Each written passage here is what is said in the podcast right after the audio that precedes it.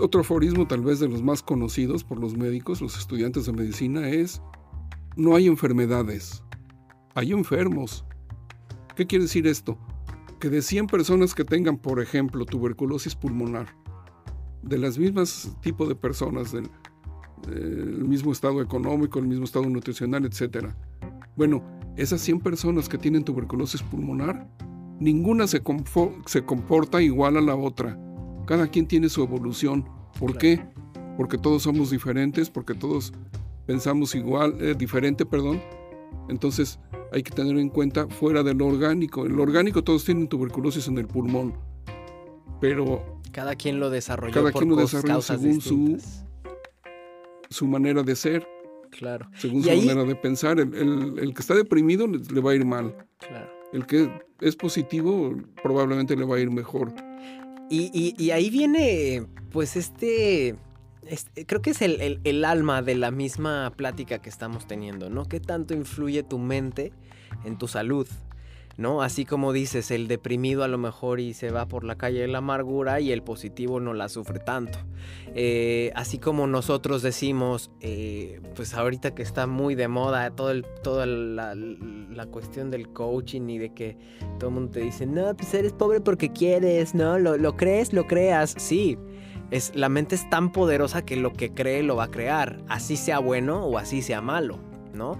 Así como uno, por ejemplo, después de, de varios eh, decepciones, dice, ah, no, pues es que mi peor miedo se me cumplió. Pues claro que se te cumplió. Si todo el tiempo estás pensando en tu peor miedo, pues estás creándolo de entrada. ¿No? Entonces, al igual que, que, por ejemplo, si tú mismo eres el creador de, este, pues de esta sanación, pues tú mismo vas a ser la herramienta. Que nosotros, creo que el gran error de la sociedad actual es que estamos buscando todo el tiempo afuera lo que más bien deberíamos de estar buscando adentro. ¿no? a mí me, suenan mucho dos casos, eh, van a ser dos casos totalmente diferentes. Eh, el primero sería el caso, por ejemplo, de, el ajolote. ¿no? Esta especie mexicana que vive en, los lagos de Xochimilco, eh, que era pues bastante venerada por las culturas precolombinas y que esta, esta, esta especie, si no la conocen, eh, eh, pues es una de las, de las pocas especies, y no es que la única, no, no quiero atreverme a decir eh, algún dato falso, pero que puede regenerar, regenerar sus, sus, órganos, ¿no? Que a lo mejor y le pueden cortar una pata y que ¡pum! La va, a volver a generar, así como la lagartija genera su cola. Pero me parece que el ajolote lo puede hacer con más, ¿no? Con, tal vez con algún órgano, con alguna extremidad, etc. Entonces, a mí me llama mucho la atención cómo eh, me pongo a leer estos... Eh, artículos donde los, los, científicos están estudiando al ajolote, ¿no? Y están haciendo los estudios por fuera, cuando pues el ajolote, que es el, ser que lo está haciendo, lo está haciendo desde adentro. ¿No? Así como hoy día está la carrera espacial, ¿no? De ver quién llega primero a Marte, quién llega primero al espacio y quién lo conquista primero, cuando en realidad aquí adentro, pues se nos está calentando el mundo, se nos están, estamos entrando en guerras, estamos en medio de una eh, pandemia que a mi gusto, esto es a mi gusto, es más política que de salud, y entonces estamos entrando en estas cosas que, realmente deberíamos estarnos enfocando en mirar hacia adentro que en, enfocarte afuera, que creo que fue una de las armas de doble filo de todo esto que vino con el COVID-19, ¿no? Si a la gente le vas a prohibir salir, pues se tiene que ir dentro, ¿no? Entonces mucha de la gente que también se quedó encerrada en cuarentena, pues también empezó a ver cosas y empezó a cuestionarse cosas. Y hay un dicho en inglés que me gusta mucho, ¿no? Que, que decía, if you can't go outside, you have to go inside. Que significa, si no puedes ir afuera, pues te toca irte adentro. Entonces, eh, creo que es uno de los fenómenos que, más bonitos eh, me han parecido de toda la pandemia, que mucha de la gente empezó a cuestionar todo este sistema de reglas, todo este sistema de, cosas que se nos fueron enseñando y también da paso a este futuro, tanto de no nada más la medicina, sino de que de otras, de, otras eh, ramas como el arte, la política, etcétera, donde pues se tiende un poquito más a, esto del humanismo, ¿no? Así es. Y bueno, pues a mí, a mí este, lo que, vaya, a donde iba con este punto, eh, es cómo se puede transformar que nosotros busquemos por fuera un, un, medicamento o una solución para nuestro mal, así como nosotros podemos transformar estos pensamientos en dolores, ¿no? Por ejemplo, si, nos, si nuestra mente estamos muy estresados y, y de repente se nos manifiesta con un dolor de trapecios o un dolor de espalda, ¿cómo podemos usar esta misma herramienta que tiene nuestro cerebro para también poderlo usar del otro lado, para poder sanar? Que por ejemplo el efecto placebo, yo creo que es uno de los, de los efectos más subestimados y no es que los más ignorados de, de, la mente, ¿no? Porque es la prueba viva de cómo a alguien que le dan pastillitas de azúcar y ¡boom! Porque él creyó que le estaban dando el medicamento que lo iba a salvar, termina salvándose. ¿no? Sí, es que hay curaciones muy aparte de lo médico, de los medicamentos, de las cirugías, hay curaciones que no tienen explicación. Hay muchos ejemplos de casos médicos que ya están desahuciados, cáncer o de otros, que de pronto se curan.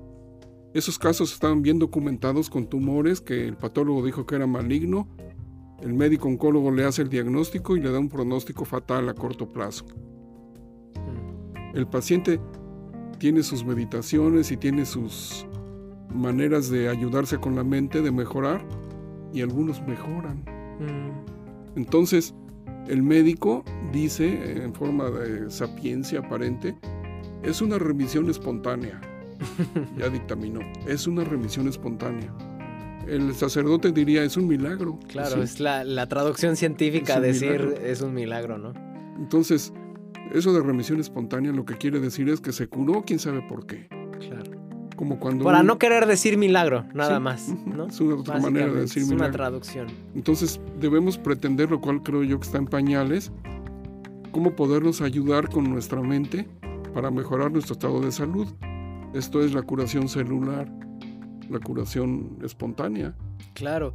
Y fíjate que ahora que, pues bueno, ya en, en, el próximo, en el próximo episodio estaremos hablando un poquito de esto. A mí lo que, lo que me abrió mucho la, la ventana para poder pensar de, de, esta manera, creo que fue mi contacto, pues bueno, no nada más el caso de, de, de mi hermana Patty que pues de alguna manera fue desahuciada por los médicos, ¿no? Donde le dijeron, pues mira, no sabemos qué tienes, entonces podemos experimentar o podemos de plano darte morfina para que te la pases bien y entonces ella decidió el escoger, escoger diferente y de alguna manera el que ella se hiciera cargo de esta, de esta enfermedad hizo que nosotros de alguna manera también desarrolláramos cierta responsabilidad sobre nuestra salud, ¿no? O sea, donde decir, bueno, ok, voy a dejar de otorgarle pues toda la culpa y toda la responsabilidad al médico y dejar de ir con mi caso de diabetes y yo me estoy tomando dos cocas al día y más bien me voy a estar enfocando en qué es lo que me hace querer estar haciendo estas, estas conductas, ¿no? O sea, ir en lugar de estar yendo hacia afuera, empezar a ir un poquito hacia adentro, que fue Creo que una de las enseñanzas más fuertes que me, me otorgó la, la, medicina ayahuasca, que, que, fue pues básicamente el, pues el vínculo más fuerte que tuvimos mi, mi, hermana y yo. Y que bueno, vamos a estar hablando la próxima sesión con, con Rubén Bertolini sobre esto. Eh, y, y, bueno, eh, creo que se está abriendo esta, así como bien dices, no estamos en pañales, pero estamos, el estar en pañales es bueno y malo, ¿no? Porque pues bueno, no tenemos todo el conocimiento que podemos tener, pero estamos abriendo ahorita una puerta que creo que jamás en la vida se había abierto. O sea, no sé si por ejemplo cuando tú empezabas en tu carrera medicina un escenario como este se veía posible. No, era otra medicina, era otra época. Claro. ¿no? Nada se parece. Y así como, como nosotros empezamos hoy día a cuestionar absolutamente todo, o sea, eh, el otro día teníamos la, el, debate, ¿no? De que qué es, por ejemplo, eh, en la, la ciencia que está basada en hechos, pero pues al final del día lo que nosotros consideramos un hecho, creo yo, no sé si tú estés de acuerdo conmigo, pero un hecho podría ser interpretado como pues literal, una interpretación en un tiempo y espacio. ¿no? Así como durante 50, 100 años creímos que el átomo era indivisible y la ciencia se basó en el hecho de que el átomo era indivisible. Hasta que, ¿qué pasó? Dijeron. Exactamente. Bueno, todo esto, lo que estamos platicando ya en esta parte de, la, de, esta, bueno, lo que estamos diciendo en esta parte de la plática, se acerca mucho a lo que yo eh, empiezo a entender como física cuántica. Mm, donde, se, donde se eh, deja ver también la medicina cuántica. Medicina cuántica. Que es hija de la física cuántica. Y entonces ahí vemos que realmente eh, nada es verdad, nada es mentira, todo es según el color del cristal en que se mira, del dicho que tú decías sabio. claro. Y por otro lado, la verdad absoluta no existe. Lo que existe son interpretaciones diferentes de personas diferentes, cada quien tiene su verdad. Mm. Y es que si tomas en cuenta la física cuántica, vas a ver que todo lo que conocemos de la materia y de la, de la física no es así. Es nuestra interpretación de lo que Es como magia, es como hacer científica la metafísica. Entonces eso yo creo que es parte del futuro también de la curación individual por cada quien. Tú te puedes curar con tus meditaciones y con tu cerebro y eso se puede explicar por la eh, medicina cuántica. Claro. Fíjate que el autor, perdón, que decías hace un rato, Deepak Chopra, médico hindú, primero alópata, endocrinólogo, luego se hizo bueno, él ha sido, yo creo que desde antes, ayurvédico. Entonces, él trata mucho esto de la curación eh, espontánea, no, no, médica, y también tiene un libro sobre medicina cuántica. Yo creo que ese es el futuro cercano de la evolución de la eh, medicina y de todo en la vida. Claro, yo también diría que eso, o sea, el, el dejar de, de separarnos y, tratar todo como un ser, hace que el mismo ser se expanda, ¿no? Y al expandir se empieza a entender toda esta serie de realidades, ¿no? Esta serie de, pues antes le llamábamos universo y ahora nos damos cuenta que pues no es universo, es un multiverso, ¿no? Es no hay un solo universo, no hay una sola dimensión. Exacto. Existen n número de dimensiones y pues el término más adecuado sería multiverso, como dices. Si hay alguien que, nos está escuchando y que, y que me deja hacerles una, una sugerencia de una, pues qué será, como una especie de novela o podcast también.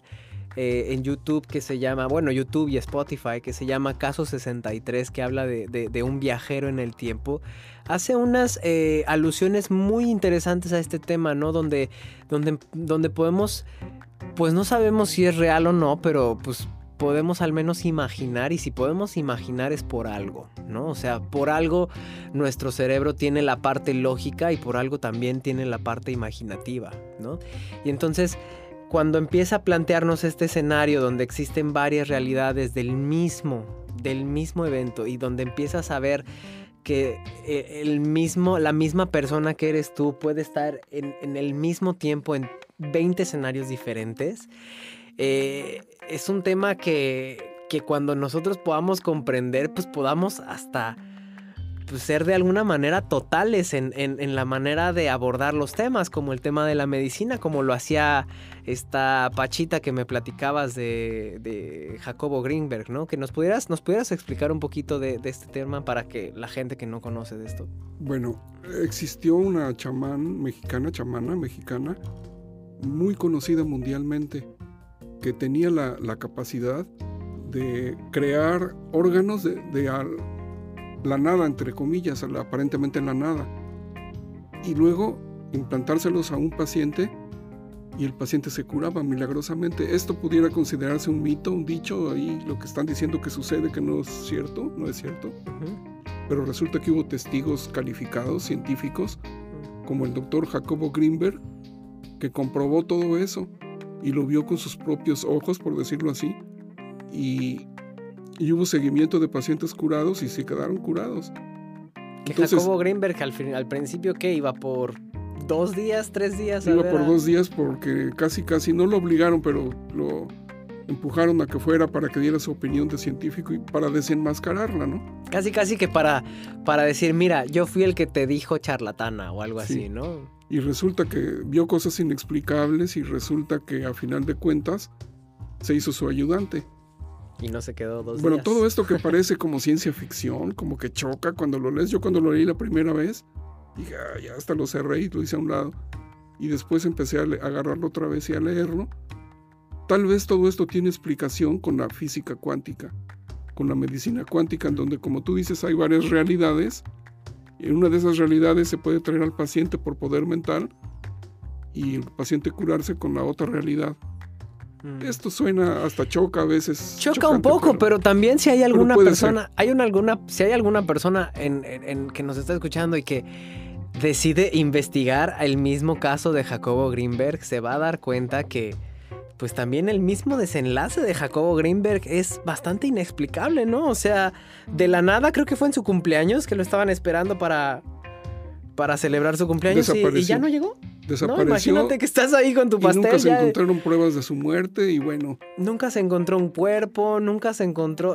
Hay quien dice que puede pasar, haber pasado a otra dimensión y no dejó huella en esta, como tipo Carlos Castaneda, que creo que eran en cierta forma y, qué chistoso, ¿no? Que, los mismos médicos que se atreven a abordar estos temas tienen estas desenlaces o estas vidas a veces tan místicas, tan mágicas, ¿no?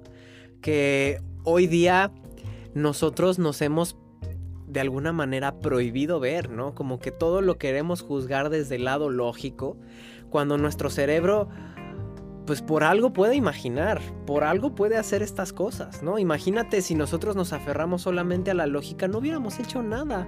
O sea, hace 100 años que le dijeron, ¿cómo vas a pensar que esos fierros juntos van a, van a estar por el aire? Pero hubo un loco que se pudo imaginar que esos fierros juntos pues iban a volar algún día y hoy día es el principal motor de nuestra movilidad. Hay otro dicho o aforismo que dice que el hombre es capaz de realizar todo lo que alguna vez imaginó. Mm. Si alguien imaginó algo, es muy probable que alguien lleve a cabo esa imaginación a la realidad. Entonces, efectivamente, Julio Verne imaginó que fierros iban a volar o que otros iban abajo del mar. Y la lógica que decía, está loco. Pues, ¿Cómo va a ir? Se hunde, se va con los fierros. ¿Cómo va a volar? Pues se cae, ¿no?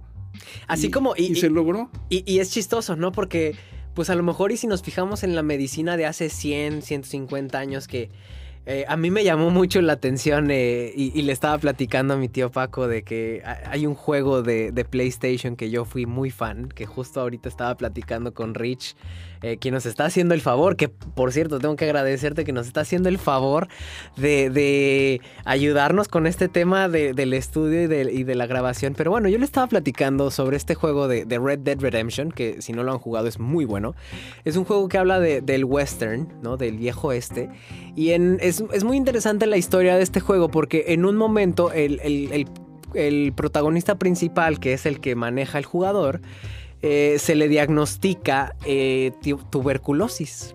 Que en los 1899 que está situado este juego, el diagnóstico de tuberculosis es como si hoy día te dijeran tienes cáncer terminal. O sea, te quedan dos, tres meses de vida, disfrútalos, brother, porque ya pronto pelas, ¿no? Y qué chistoso que hoy día que nos imaginamos enfermedades tan terribles como la leucemia, como el cáncer, como todas estas cosas, hoy día que las vemos tan terribles y tan imbatibles, a lo mejor en 100, en 200 años vamos a decir, ay, pues tienes cáncer, mira, pues... Te voy a poner un, ejemplo de esto, de la historia de la medicina. Mm. Hay, eh, enfermedades en, en, nuestra historia de la medicina, nos la manifiesta, en el cual por ejemplo, se manifestaban en los genitales lesiones. La sífilis, por ejemplo, la gonorrea, el chancro. Ahí estaban. Entonces los médicos de ese entonces decían, ahí está la lesión. yo la curo, voy a tratar. Entonces le inyectaban por la uretra de los genitales eh, sustancias ácidas o alcalinas, sosa cáustica, algo así. Destruían las lesiones con todo y el tejido sano alrededor. Dejaban una estenosis, o sea, un estrechamiento tremendo era su lógica, era su manera de tratar. Después viene alguien que descubre la penicilina, Fleming, por serendipia, no por puro azar. Eso luego podemos platicarlo otra vez, si no se va a desviar mucho eso. ¿Qué? Entonces, ahora ponen, ponían una inyección, penicilina benzatínica, y se curaba todo como magia. ¿Cómo puede ser que con una inyección se quite todo y la inyección intramuscular? Claro, no tenía, Pues se que ir, a- no todo. tenía que ir directamente a la uretra. Qué incómodo, ¿no? Entonces ahorita decimos qué salvajes eran, ¿cómo, le- cómo hacían eso? Bueno, en el futuro así iban a decir de las apendicitis. ¿Qué? O de las quimioterapias, Tenían ¿no? que O abrir sea, Y sacar cuando le pasas una haz eléctrico y corriges todo. claro, o, o a lo mejor, y no sé si estés de acuerdo, pero a veces hasta el mismo término de quimioterapia que pues, es, como si fuera un barrido de todo, ¿no? Entonces, está chistoso ahorita que me dices esto de, de- de que te ponían una uretra, ¿no? Eh, de- perdón, un... un, pues, Una as- sustancia una corrosiva. sustancia corrosiva en la uretra y que te decían, mira, ¿qué, qué, qué crees? te tengo una buena noticia, ya no te van a doler los huevos, porque ya no vas a tener huevos. Pero bueno, o sea, me refiero a que, por ejemplo, hoy día la, la, la quimio que pues te barre básicamente todo tu sistema, ¿no? Sin Y sí, embargo, debo de hacer una aclaración aquí. Decíamos hace un rato que las medicinas no deben ser excluyentes. No es una medicina buena y las demás malas. Todas aportan algo. La medicina alopática con la quimioterapia actualmente, en mi opinión personal, claro. te puede proporcionar más tiempo con el cual puedes tú practicar meditaciones, etcétera, y curación por la mente celular. mientras estás vivo por la quimioterapia. O sea, no quiere decir que hay que quitar toda la No, no, no. quimioterapia ahí. Exactamente, no, no creo que debe de haber absolutismo en, en nada. No, No O deben ser excluyentes. No, no, no, no debemos de ser excluyentes, pero lo que sí es que tampoco se, se ve, al, al- como bien dices tú, ¿no? Al, al no tenerse ese lado humano, el médico solamente se enfoca en la reparación. Entonces, digamos que lo que le haría falta a, una, a un tratamiento, por ejemplo, como la quimio, es que vaya pues digamos, aunado a un proceso que también sea de sanación celular, que también sea de, de conciencia, de Esa es la terapia. medicina holística que no se practica. La medicina holística, eso es un muy, eso es un tema muy, muy interesante. Medicina integral, toda completa, que trate todo, desde todos los puntos de vista que hay, que se conocen como que ayudan. Y no decir la medicina alopática es la única y lo demás para afuera porque este es mi negocio, ¿cómo lo voy a perder? Claro, O la farmacéutica, curar, no, curar no, no, no me eso no sirve, eso no, no deja. que, que siga enfermo todo el tiempo para que me siga comprando medicinas. Claro, Esa claro. es la, la situación sí. de la medicina no humanística o inhumana. Y pues bueno, creo que más bien ahorita estamos en un parteaguas de, pues, de la historia, ¿no? Donde pues o nos volvemos más humanos o vamos a terminar mucho más inhumanos, ¿no? Con, el, con la circunstancia mundial como está, la guerra, bueno, ahora que está el tema de, Ucrania, de Rusia, de Estados Unidos, el tema de la pandemia, el tema del COVID, el tema de los pasaportes, las vacunas, etcétera. Entonces, eh, creo que es un, es un momento donde, pues más allá de la separación y de la segregación, creo que lo que este mundo necesita es unidad, ¿no? Eh, a lo mejor, y digo, yo te los, lo estaba mencionando en la, en, la edición pasada, donde pues el ego es este gran separador, ¿no? El- el gran separador donde sí te, te da tu identidad a ti mismo, digamos, pero digamos, eh, lo menciona muy bien Rubén, ¿no? Que Rubén es el taita con el que hago ayahuasca, digo por si, si hay alguien que no lo conoce, pero bueno, eh, que, que dice que el ego es este gran impostor, ¿no? Que te mantiene con la incertidumbre del futuro o te mantiene con el drama del pasado, pero no te deja estar hoy en día presente. Entonces, nosotros estamos siempre, eh, pues esta separación viene precisamente del ego. ¿Por qué del ego? Porque pues viene de una enseñanza que fue del pasado y que se refleja en una incertidumbre del futuro, ¿no? O sea, por ejemplo, eh, se enseñó eh, durante muchos siglos los niños eh, blancos y sus papás blancos les enseñaban que el niño negro era menor de, de inteligencia o de capacidad, eh, ¿cómo se llama? De capacidad física, etcétera. Entonces, ¿qué pasa? Que se, se- se enseña desde la cuna esta separación. Y esta separación creo que es la misma que nos tiene hoy día en, pues, en el mundo patas para arriba, ¿no? Y, y bueno, pues nada, eh, ¿cómo andamos de tiempo, mi Rich? Yo creo que bueno, vamos a, dejarlo hasta aquí por, por el día de hoy. A mí me gustaría seguir esta plática, si tienes oportunidad, igual hablar un poquito del tema de lo cuántico, que, que, es un, creo que a mí me, explota la cabeza con... con sí, fíjate que eso de la, de la, física cuántica y por lo tanto medicina, medicina cuántica es algo que nadie conoce bien. Mm.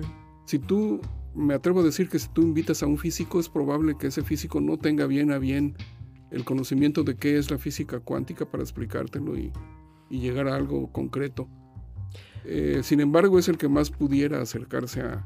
Pues yo creo que si es como lo bien lo mencionas, un tema que es desconocido y que a lo mejor y no se tiene la lógica del tema, pues entonces también puede ser un buen espacio para imaginar.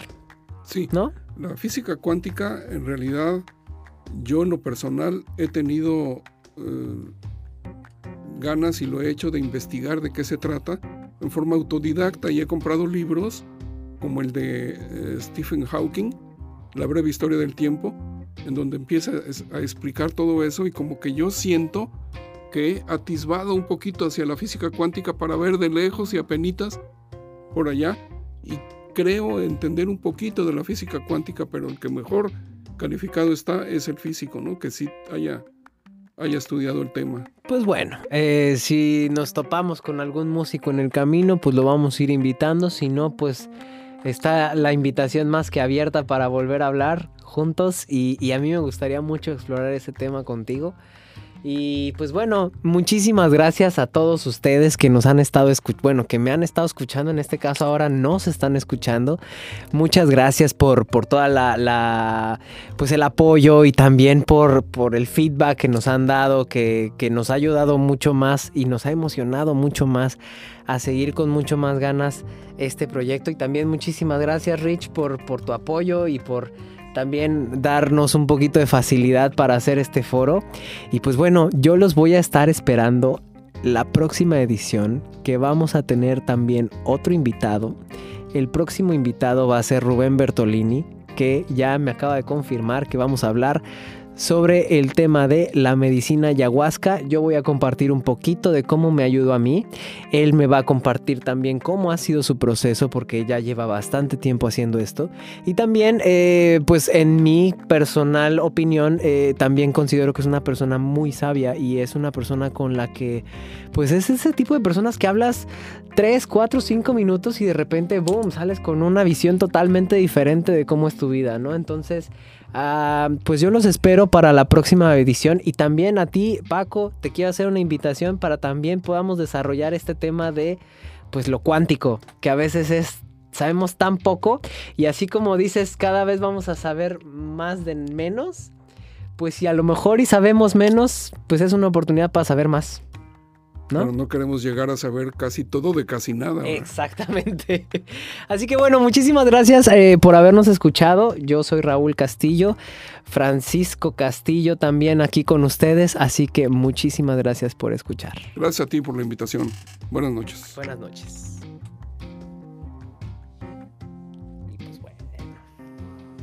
Creo que nos pasamos de tiempo. No, pero luego lo editamos o luego lo recortamos. A mí me gustó mucho cómo salió. ¿Tú cómo lo viste, Rich?